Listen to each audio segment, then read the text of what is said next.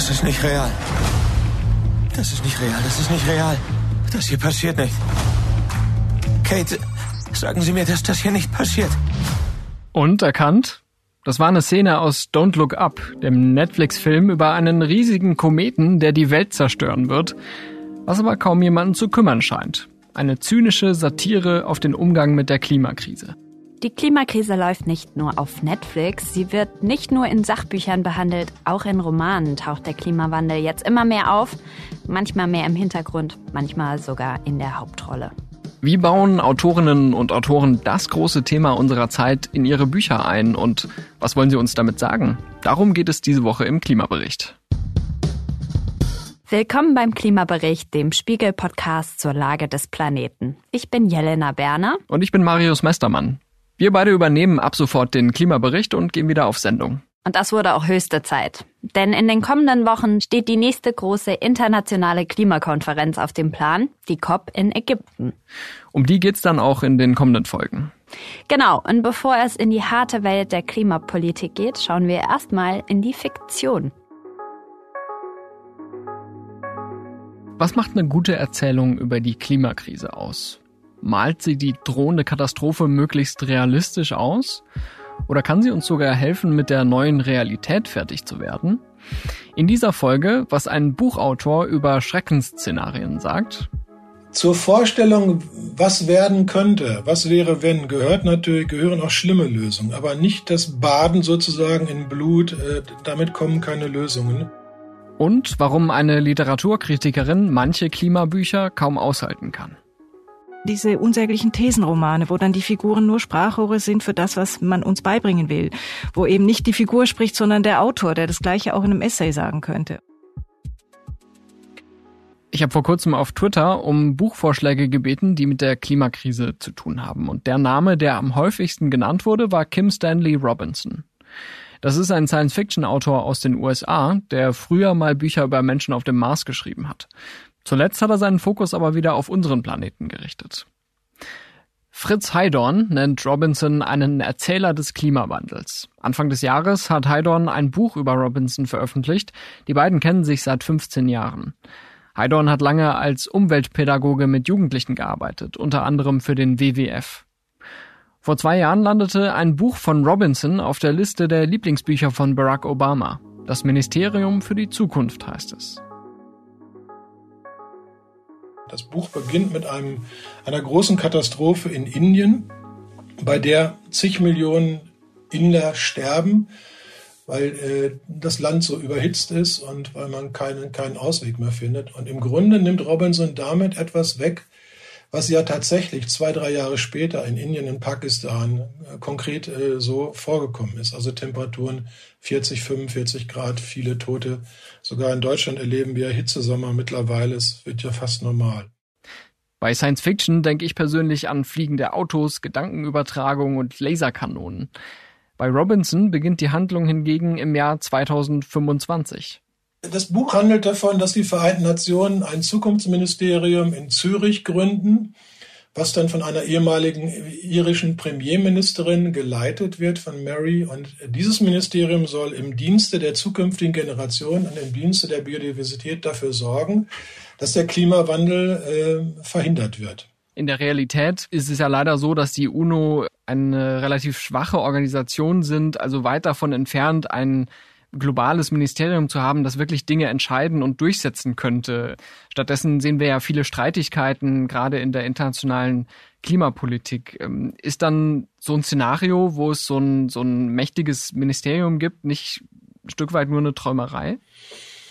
Ja, das Ministerium ist ja nicht mächtig. Es hat ja wirklich keine Macht, sondern versucht, äh, Finanzmärkte zu beeinflussen, versucht mit den Ländern zu reden, mit China, versucht die Kontakte zu nutzen und auf äh, Art wundersame Weise Dinge äh, zu erledigen. Ja, es könnte Träumerei sein. Es ist in Amerika Robinson auch vorgeworfen worden, dass das vielleicht eine politisch naive äh, Absicht wäre, wie er das Ganze lösen mag. Da wird er sicherlich auch nicht zusammenkommen mit den Realpolitikern, den Realkritikern. Die Handlung des Buchs spielt aber nicht nur auf diplomatischer Ebene. Robinson hat sich eine Terrorgruppe ausgedacht namens Children of Kali. benannt nach der indischen Göttin der Zerstörung und der Erneuerung. Diese Kinder von Kali legen mit Aktionen, indem sie Flugzeuge in die Luft sprengen, den kompletten Flugverkehr auf dem Planeten Erde von einem Tag auf den anderen lahm, weil sich niemand mehr traut, in ein Flugzeug zu steigen. Soweit sind wir in der Realität zwar nicht, aber in radikalen Teilen der Klimaschutzbewegung wird durchaus über Sabotageakte gegen fossile Infrastrukturen wie Pipelines gestritten. Bei Robinson ist klar erkennbar, dass er nah an der Realität denkt. Er stützt seine Szenarien auf Forschungsergebnisse und nennt zum Beispiel das Pariser Klimaabkommen von 2015 als wichtige Basis für einen wirksamen globalen Klimaschutz. Das ist dann letztlich in der Rezeption der Lesenden äh, geblieben, ob sie damit etwas anfangen können oder nicht. Wichtig aber, und das möchte ich noch einmal betonen, ist die Vielfalt der Ideen, die Vielfalt der mhm. narrativen Stränge, die er anbietet. Eben kein einen Weg. Es gibt den Weg nicht. Gehe diesen Weg und dann kommst du an. Nein. Er sagt im Grunde, ihr, liebe Lesenden, ihr müsst selbst wissen, welche Wege ihr geht. Ich biete euch verschiedene Modelle an, ihr müsst da selbst noch ein paar dazu tun und vielleicht kann man das Ganze lösen. Und zwar in einem utopisch positiven Denken, nicht diese üblichen dystopischen Wege, die in diesen ganzen apokalyptischen Darstellungen, wie wir sie aus vielen Filmen kennen, die Erde geht also unter durch Asteroiden, ich weiß nicht was, gehen, sondern er glaubt an die Wissenschaft als Basis rationalen Denkens. Warum braucht man denn überhaupt das Erschreckende, die Dystopie in so einer Erzählung, wenn man eigentlich doch die Menschen ermutigen will? Ja, das ist das Schaudern. Vielleicht muss man manchmal das Schaudern dazu nehmen, wobei ich kein Freund von Horror bin. Also abgedrehten Horrorschilderungen, die mag ich gar nicht, die töten, glaube ich, nur Denken ab. Also zur Vorstellung, was werden könnte, was wäre, wenn, gehört natürlich, gehören auch schlimme Lösungen, aber nicht das Baden sozusagen in Blut, äh, damit kommen keine Lösungen sondern die positive Utopie. Und ich hatte Robinson in dem Buch ja gefragt, was ist denn für dich die Utopie der Gegenwart? Und er sagt, die Utopie der Gegenwart ist im Grunde Nahrungsmittel, Wahlmöglichkeiten, Gerechtigkeit für alle. Darum geht es momentan. Das ist das Wichtigste. Wir müssen zunächst die Klimakrise und die Gerechtigkeitskrise und die Biodiversitätskrise auf diesem Planeten lösen, bevor wir denn ja zum Mars kommen. Zu einer guten Geschichte gehören ja in der Regel auch äh, starke Protagonistinnen und Protagonisten, mit denen man irgendwie mitfühlt, ähm, wo man sich mitgenommen fühlt. Wer ist denn in solchen Klimageschichten eigentlich der Böse, der Antagonist? Gute Frage. Gute Frage. Der Antagonist ist zunächst mal das System, das politische System, was auf, ja, Robinson sagt, es gibt im Grunde zwei konkurrierende Narrative der Gegenwart und er verkürzt die dann in diesem Gespräch, was ich mit, mit ihm geführt habe, auf das Narrativ Kapitalismus äh, versus Wissenschaft. Der sagt, dieses kapitalistische System oder das, das politische System, was nur auf Ausbeutung und Geldakkumulation und Naturzerstörung ausgelegt ist, das bringt eine Art von Denken mit sich, äh, das will ich bekämpfen und für mich ist die Wissenschaft sozusagen das Gegenmittel, weil die Rationalität, also die begründete Auseinandersetzung, der Faktencheck verbunden mit, mit äh, Fantasie, das ist sein Narrativ, um aus diesen Dingen rauszukommen. Die Trump-Regierung war sicherlich einer der Antagonisten, obwohl sie von Robinson nie so benannt worden ist. Oder vielleicht auch die Ölindustrie oder die Industriezweige und ihre Vertreter, die das alte System aufrechterhalten wollen. Ölindustrie, die Autoverbrennerindustrie, die Atomindustrie, das sind so vielleicht äh, Gruppen, die für Robinson äh, gegen die vernünftige Behandlung des Themas Klimawandel stehen würden. Muss man vielleicht auch künftig als Wissenschaftler mehr mit solchen Narrativen arbeiten?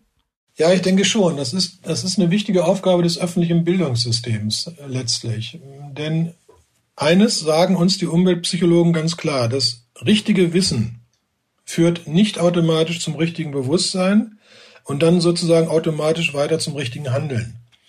Dieses funktioniert nicht. Man muss im Grunde die, die Irrwege und Umwege ausprobieren und über Zukünfte reflektieren und dann persönliche Wege finden, um Dinge zu gehen. Und das ist ein Diskursfeld, was in Bildungsprozessen, also besonders in der Schule, viel stärker als heutzutage noch zusammenkommen muss. Fritz Heidorn engagiert sich dafür persönlich. Er hat zusammen mit seinem Verlag einen Literaturwettbewerb gestartet namens Klimazukünfte 2050. Dabei wurden fast 400 Beiträge eingereicht und die Preise sollen im kommenden Frühjahr vergeben werden. Und zwar, auch das ist ein Anzeichen für den Einfluss in der Literatur, bei der sogenannten Klimabuchmesse. Die findet zum zweiten Mal parallel zur Buchmesse in Leipzig statt. Spoilerwarnung. Wer das Buch von Kim Stanley Robinson noch lesen möchte, überspringt am besten die nächsten 30 Sekunden. Das Buch hat nämlich ein positives Ende. Der Klimawandel wird aufgehalten, nach vielen Rückschlägen und Kämpfen. Fritz Heidorn nennt Robinson auch deshalb einen Didaktiker und Pädagogen, der seinen Leserinnen und Lesern etwas mitgeben will. Was können wir, was müssen wir auch selbst tun, jeder in seinem Bereich, in ihrem Bereich, in der Politik, national, global. Und deshalb spricht er oft über das Pariser Klimaabkommen beispielsweise. Was müssen wir alle tun, um diese schlimmste Vorstellung einer aufgeheizten, verbrannten Erde äh, zu verhindern. Das ist sein Motiv. Ein Autor mit klarer Mission also. Klimapädagogik verpackt in fiktionaler Literatur. Dass das Buch in den USA zum Bestseller wurde, spricht für sich. Aber hat sich die Klimakrise darüber hinaus schon in der Belletristik etabliert? Ich habe nachgefragt bei der Literaturkritikerin Sieglinde Geisel. Sie beschäftigt sich seit mehreren Jahren mit der Rolle des Klimawandels in der Literatur und hat 2020 das Climate Fiction Festival in Berlin mitgestaltet. Lesen Sie gern düstere Geschichten? Das kann man so nicht sagen. Ich lese gern gute Geschichten. Und dann gibt es gute, düstere, schlechte, düstere. Peter Bixel und auch andere hat mal gesagt, äh, Literatur äh, gibt uns Trost. Und das finde ich eine sehr schöne Idee. Das ist ja nichts Plattes, einfach, dass es gut ausgehen muss. Ich habe vorhin deswegen nach den düsteren Geschichten äh, gefragt, weil wenn man auf sowas steht, dann reichen an manchen Tagen ja schon die Nachrichten zur Klimakrise. Wie, wie nehmen Sie das wahr, das Thema? Wie ist das aktuell besetzt so in der Öffentlichkeit? Ja, in der Öffentlichkeit sehe ich viel zu wenig. Also ich, mich erreichen viele Nachrichten auf Twitter, zum Beispiel die ganzen Hitzewellen, die wir jetzt hatten. Also im März schon war Indien 40, 45 äh, bis fast 50 Grad, dann kam China. Irgendwann las ich mal 70 Tage, ist es jetzt schon über 45 Grad. Ich dachte, wie leben die Menschen dort überhaupt noch? Die ganze Ernte vertrocknet und so weiter. Und ich habe dann gedacht, jetzt äh, als dann wieder ein paar Wochen vergangen waren, ja, ist jetzt die Hitzewelle dort eigentlich überstanden oder nicht? Ich habe nichts dazu gefunden. Und ich finde, wenn wir adäquate Klimaberichterstattung hätten, dann würde es in Magazinen wie dem Spiegel, der Zeit, allen Leitmedien sowas wie einen Live-Ticker geben, wo ich immer sehe, wo ist jetzt gerade das Klima außer Kontrolle? Wo passiert was? Das muss mir ähm, irgendwie gegenwärtig sein. Wie sieht's denn in der fiktionalen Literatur aus? Wie verbreitet ist da das Thema Klimakrise mittlerweile? Ja, das ist eine ganz schwierige Frage. Also ich fange mal mit äh, einer Erfahrung an, wo ich wieder erstaunt war, wie wenig verbreitet es ist. Ich bin Mitglied der Jury des Schweizer Buchpreises und von den 84 ähm, Romanen, die wir ähm, uns angeschaut haben, kein einziger hat mit dem Klimawandel zu tun. Und das hat mich dann schon ein bisschen äh, erschüttert. Und ich meine, wenn ich beim Deutschen Buchpreis sehe, die Longlist und die Shortlist, das war auch, das Klima war ab, äh, nicht anwesend. Ganz viele andere Themen, die uns jetzt bewegen, Geschlechtlichkeit oder ähm, multikulturelles Zusammenleben und so weiter, die werden rauf und runter dekliniert. Aber der Klimawandel, das, was uns am allermeisten bedroht, der ist äh, auf eine ganz eigenartige Weise abwesend. Ich habe vor unserem Gespräch auch noch mal kurz in die Spiegel-Bestsellerliste geschaut. Ähm, da findet sich in den Top 3 der Sachbüchern äh, schon das erste Buch, das explizit auch von der Klimakrise handelt, nämlich Das Ende des Kapitalismus von der Journalistin Ulrike Herrmann. Und in der Belletristik finden sich dann wieder vor allem Krimis und Lebensgeschichten äh, an der Spitze. Warum ist das so? Warum ist die Klimakrise da noch nicht durchgedrungen? Ich denke, es gibt verschiedene Gründe. Also ein Grund ist sicher, dass die Literatur viel leichter sich tut mit dem, was bereits geschehen ist. Ne? Also über den Zweiten Weltkrieg äh, hat jede Generation ihre Literatur hervorgebracht. Und Ilya Trojanow hat mal gesagt, äh, solche Dinge wie 438 Parts per Million, die inspirieren mich einfach nicht. Das, äh, da fällt mir nichts zu ein. Und das kann, konnte ich sehr gut nachvollziehen. Und er hat ja einen der ersten Klimaromane geschrieben, Eistau, 2000 2011. Und ich muss sagen, also der Roman ist in der Kritik nicht gut angekommen und ich musste mich dem auch anschließen, weil äh, ich spürte so die Verpflichtung. Mein Trojanow ist ja ein politisch sehr engagierter Autor, der eben natürlich findet, dass man muss dringend jetzt literarisch auch reagieren darauf.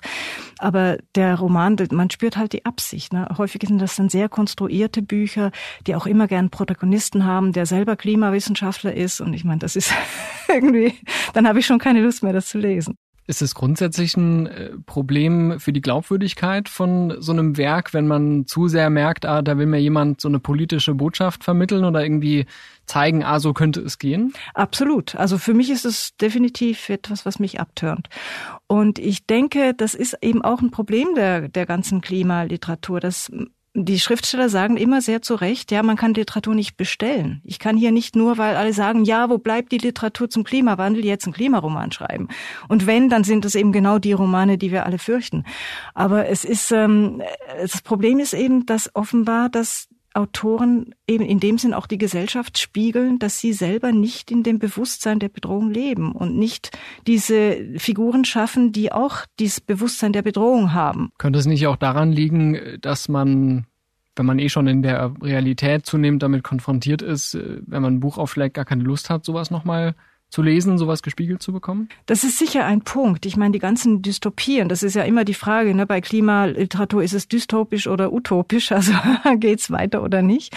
Und es gibt natürlich eine riesengroße, sehr erfolgreiche Literatur aus Dystopien, die aber bisher immer dann nichts mit unserer Realität letzten Endes zu tun hatte. Und es ist natürlich was ganz anderes, wenn ich mir hier meine Angstlust verschaffe in irgendwelchen dystopischen Romanen, die mich nicht betreffen, als wenn ich weiß, es wird mich und vor allem meine Kinder ähm, ja das ist eben, ich weiß gar nicht, wie ich sagen soll. Aber grundsätzlich ist es natürlich schon so, dass diese Dystopien, die uns wirklich direkt betreffen, die wollen wir überhaupt nicht haben. Und ich merke schon selber, also ich äh, freue mich eben auch, dass es diesen Podcast gibt und dass Sie mich eingeladen haben, weil ich, wenn ich das Thema aufbringe, jetzt so, das ist der absolute Partykiller. So geht es dann wahrscheinlich auch äh, an den Verkaufsregalen in der Buchhandlung, oder? Ich weiß, es gab mal ähm, einen Verleger, der hat gesagt, oh, Klimawandel, das ist Kassengift. Also das wollen wir nicht haben. Ich weiß es eben nicht. Also was mich sehr erstaunt hat, wenn ich so den Betrieb beobachte, es gab letztes Jahr das Buch ähm, von Thoralf Staud und ähm, Nick Reimer, Deutschland 2050. Und die haben nur extrapoliert, was die Physik berechnet. Und zwar ist es, wie wir wissen, inzwischen viel zu konservativ. Es geht ja alles viel schneller, blöderweise auch noch, als die Physiker sich das ausgedacht haben. Oder nicht ausgedacht, sondern berechnet haben. Und dieses Buch wurde praktisch nirgends rezensiert. Ich glaube, Deutschland von Kultur hat was gemacht. Sonst habe ich keine Rezension gefunden in größeren Medien. Aber es war auf der Bestsellerliste. Und auch auf Amazon sehr viele Kommentare, die sich damit sehr auseinandergesetzt haben. Darum verstehe ich ehrlich gesagt meine Kollegen in der ähm, Journalistenwelt nicht in den Redaktionen, die so entscheiden. Also die Leute wollen das. Wäre es dann wichtig für eine eine Literatur, die sich mit der Klimakrise beschäftigt, dass sie auf der Wissenschaft aufbaut? Also dass sie auch, äh, sag ich mal, ein Stück weit eine, eine Expertise mitbringt und ähm, da auch plausibel ist? Eine super Frage. Ich weiß es nicht so genau. Ich glaube nicht, dass das der entscheidende Punkt ist, weil die Realität, also die Wissenschaft, die kriegen wir schon von der Wissenschaft. Da haben wir ja eben wirklich hervorragende Sachbücher. Also niemand kann heute mehr behaupten, ja, hätte, hätte mir nur mal jemand was gesagt. Das konnte ich ja nicht wissen. Ne? Obwohl manche noch so tun, wenn es so wäre. Aber es gibt zum Beispiel einen ganz frühen Cli-Fi-Roman von George Turner, im, auf Deutsch äh, Sommer im Treibhaus. Der ist in Australien, ist ein australischer Autor gewesen, ist 97 gestorben. Und das ist 1997 erschienen in Australien. The Sea and Summer und da ähm, ist es völlig egal. Die, das hat mit Wissenschaft in dem Sinne nichts zu tun. Er stellt sich einfach eine Welt vor. Erstens mal, also es gibt zwei Welten in dem Roman. Eine, die ist tausend Jahre vorausgedacht, wo alles 60 Meter unter Wasser ist. Und die, die, die damals, also die dann zumaligen Menschen, ähm, die erforschen diese Wolkenkratzer, wo nur noch die obersten Stockwerke rausragen und gehen tauchen und versuchen herauszufinden, wie haben die damals gelebt. Und die andere Ebene ist eben, die zeigt, wie die damals gelebt haben. Und da geht es mehr um die sozialen Verwerfungen. Also das Wasser steigt, die Gesellschaft ist total gespalten. Es gibt die sogenannten Sweets, die haben Arbeit, das sind aber nur zehn Prozent der Bevölkerung. Dann gibt es die Swills, die 90 Prozent, die auch schon nicht mehr lesen und schreiben können und die viel stärker betroffen sind so. Und George Turner hat es wirklich eine ganz packende Welt da ähm, sich ausgedacht, äh, auch die Figuren ganz toll und eben dann hat es nichts mit Wissenschaft zu tun. Es gelten die Regeln der Literatur. Die Figuren müssen ähm, lebendig sein, die dürfen nicht eindimensional sein und die müssen Dinge erleben, die uns überraschen, die uns erschüttern, wo wir mitfiebern, wo wir mitleiden und so. Und eben da, da, dieser Roman zum Beispiel lässt sich auch nicht in dieses Klischee von Dystopie oder Utopie reinzwängen. Das ist einfach eine Auseinandersetzung. Und äh, der Autor hat selber im Nachwort sagte dann, ja, ich habe einfach eine Möglichkeit durchgespielt, wie es sein könnte in der Realität, in der Wissenschaftskommunikation, die kämpft ja oft damit, dass sie den Menschen dann komplexe Zahlen und Szenarien äh, vermitteln muss und ein fiktionales Buch ähm, kann die Leute ja ganz woanders packen, ganz woanders erwischen. Äh, lässt sich daraus vielleicht was lernen, auch für die Kommunikation in der Klimakrise? Dass man neue Narrative findet, neue Geschichten? Nee, ich glaube nicht. Literatur ist nicht dazu da, dass wir was lernen, sondern ähm, Literatur erlaubt uns, Erfahrungen zu machen, die wir nicht ähm, am eigenen Leib erleben müssen. Ja? Also Dinge durchspielen und das ist, ähm, Lukas Berfuß hat das mal so schön gesagt, als er selbstständig lesen lernte.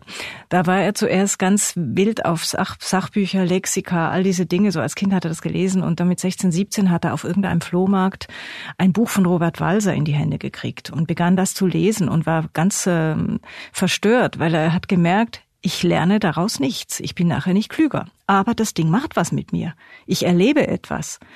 Und darum kann man das nicht. Literatur ist nicht so was, was ein Henkel hat, was ich damit nach Hause nehmen kann und dann hab ich's jetzt, sondern das ist, es bringt etwas in mir in Bewegung und es macht mich vielleicht ähm, offener für eben Erfahrungen und für Möglichkeiten und vielleicht auch erlaubt es mir leichter auf Ideen zu kommen. Es macht uns vielleicht kreativer wenn wir Glück haben. Aber das Ganze mit dem Lernen, das sich aus Literatur irgendwie, das ist eben dann diese unsäglichen Thesenromane, wo dann die Figuren nur Sprachrohre sind für das, was man uns beibringen will. Wo eben nicht die Figur spricht, sondern der Autor, der das Gleiche auch in einem Essay sagen könnte. Und dann fühle ich mich wieder als Leserin einfach betrogen um den Spaß oder um das.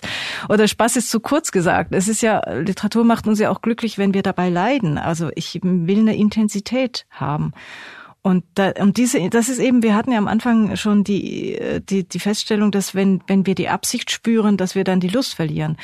Und das ist eben etwas, was, darum kann man es nicht bestellen. Und die Schriftsteller können es auch bei sich selber nicht bestellen. Das muss entstehen. Das sind unbewusste Vorgänge und auch ein bisschen ein Mysterium, wie etwas entsteht, was, was zu uns spricht, was, wo wir reagieren, wo wir dann wirklich beim Lesen involviert sind. Würden Sie dann sagen, dass die Geschichten mächtiger sind, die ja so eine Erfahrung ermöglichen, äh, als die, die wirklich mit dem Hammer uns dieses Thema Klimakrise vorlegen. Also absolut. Also ich meine, wer möchte ein Buch lesen, was sich mit dem Hammer was einbläuen will? Also es gibt Menschen, die sind so wohl erzogen und haben sich auch selbst so erzogen, dass sie wissen, das ist jetzt gut für mich und jetzt esse ich den Spinat und so. Aber das ist äh, hat mit lebendiger Literatur wirklich nichts zu tun. Ja, ich mag Spinat, muss ich dazu ich sagen. Ich auch. ich brauchte jetzt irgendein Klischee, was, äh, ja. Ja. Äh, wie sieht's bei Ihnen aus? Haben Sie auf der Leseliste ähm, für die nächsten Monate etwas, äh, was sich explizit auch in diesem Rahmen bewegt, wo Sie denken, oh, das, das würde ich jetzt auch gerne noch äh, lesen? Es gibt ein Buch von Jenny Offill, das äh, ich lese die Sachen dann eben auf Englisch. Das heißt Weather und das ist ein kurzes Buch auch. Das habe ich definitiv auf der Liste. Es sind ohnehin äh, sehr spannende Klimazeiten. Im November äh, steht die nächste internationale Klimakonferenz bevor und danach werden wir uns wahrscheinlich auch noch mal fragen müssen, welche welche Narrative dort eigentlich in der Realität jetzt mittlerweile vorherrschen, ne? wie dystopisch dort die Zukunft gezeichnet wird. Ja, und dann würde mich ja auch interessieren, wenn Sie jetzt gerade sagen Klimakonferenz, da ist ja dann wirklich die ganze Welt am Tisch. Was wir überhaupt nicht wissen, und ich weiß nicht, ob es in Deutschland jemanden gibt, der das weiß, das ist die Frage, wie die Länder des globalen Südens damit umgehen. Was gibt es dort für Literatur über den Klimawandel? Wir haben natürlich Amitav Ghosh aus Indien, der dieses Buch 2016 geschrieben hat, die, die große, die Verblendung heißt es, glaube ich, auf Deutsch, The Great Derangement in Englisch, wo er sich auch fragt, verdammt nochmal, warum kommen wir nicht aus dem Knick? Warum gibt's nicht die Literatur zum Klimawandel? Ne? Wo er das selbstkritisch ja reflektiert. Und äh, aber ich meine, die Menschen in Pakistan mit dieser Überflutung machen jetzt Erfahrungen oder auch die ganzen enormen Hitzewellen in Indien und China. Äh, da kann ich mir nicht vorstellen, dass die Literatur das auslässt und da nichts dazu macht. Die Frage ist nur, ob uns das erreicht. Mein Eindruck ist, Geschichten können mächtig sein. Sie können unser Denken prägen und unsere Fantasie beflügeln. Es hilft aber eher nicht, wenn Autorinnen und Autoren versuchen, politische Botschaften auf Krampf mit einer fiktionalen Erzählung zu dekorieren. Da kann das Anliegen noch so gut und wichtig sein. Ein gutes Buch spricht uns an, weil es gut erzählt ist, nicht unbedingt, weil die Message die richtige ist. Ich fand zum Beispiel Der Schwarm von Frank Schätzing sehr spannend und anregend. Da geht es eben nicht vordergründig um die Klimakrise. Das Buch ist auch schon von 2004. Aber ich habe mir beim Lesen viele Gedanken über den Umgang der Menschen mit der Natur gemacht. Die Literatur wird die Klimakrise nicht lösen. Sie kann aber ein Teil der Lösung sein. Deshalb möchte ich auch noch ein paar Buchtipps teilen, die ich bei meiner Recherche erhalten habe. Sie sind in einem Thread auf Twitter versammelt, den ich in den Show Notes verlinke. Ein Klimathema pro Folge reicht uns nicht, deswegen kommen hier in Kürze drei weitere, die wir diese Woche wichtig finden. Eine neue Studie zeigt, Deutschland muss seinen Gasverbrauch um 30 Prozent senken und vor allem Kleinverbraucher machen noch nicht genug. Die Industrie erhält dagegen bessere Noten.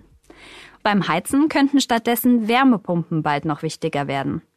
Denn eine Analyse der Denkfabrik Agora Energiewende kommt zu dem Ergebnis, Wärmepumpen lohnen sich nicht nur bei Neubauten, sondern auch in älteren Gebäuden. Und die Klimakrise macht immer mehr Menschen heimatlos. Das sagt die Migrationsforscherin Kira Finke, die Geflüchtete in vielen Ländern interviewt hat. Die meisten haben keine Rechte, obwohl die Ursache für ihre Not klar ist. Finke fordert deswegen einen sogenannten Klimapass, mit dem Betroffene humanitäre Visa erhalten sollen. Und mehr zu diesen Themen gibt es im aktuellen Klimabericht-Newsletter, den verlinke ich in den Shownotes. Und das war's für heute mit Klimabericht, dem Spiegel-Podcast zur Lage des Planeten. Nächste Woche geht's weiter. Gibt's Fragen, Wünsche oder Feedback? Gerne eine Nachricht schreiben per WhatsApp unter plus 49 40 380 80 400 oder per Mail an klimabericht.spiegel.de. Die Kontaktdaten stehen natürlich auch nochmal in den Show Notes. Bei dieser Episode haben uns Philipp Fakta und Ole Reismann unterstützt. Danke für den Support. Bis nächste Woche. Ciao.